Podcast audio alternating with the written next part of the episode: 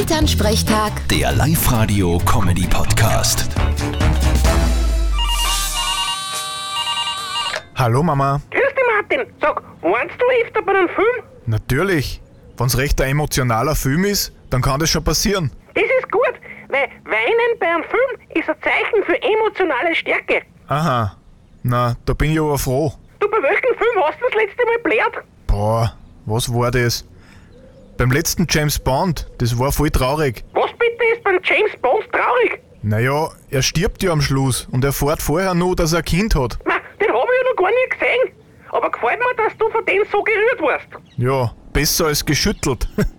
Bei welchem Film hast denn du das letzte Mal blärt? Du, ich blär jede Woche, wenn ich einen Rosamund-Bücherfilm schaue. Ja, der Topfen ist auch wirklich zum Rehren. Vierte Mama. Hey, bitte, Martin.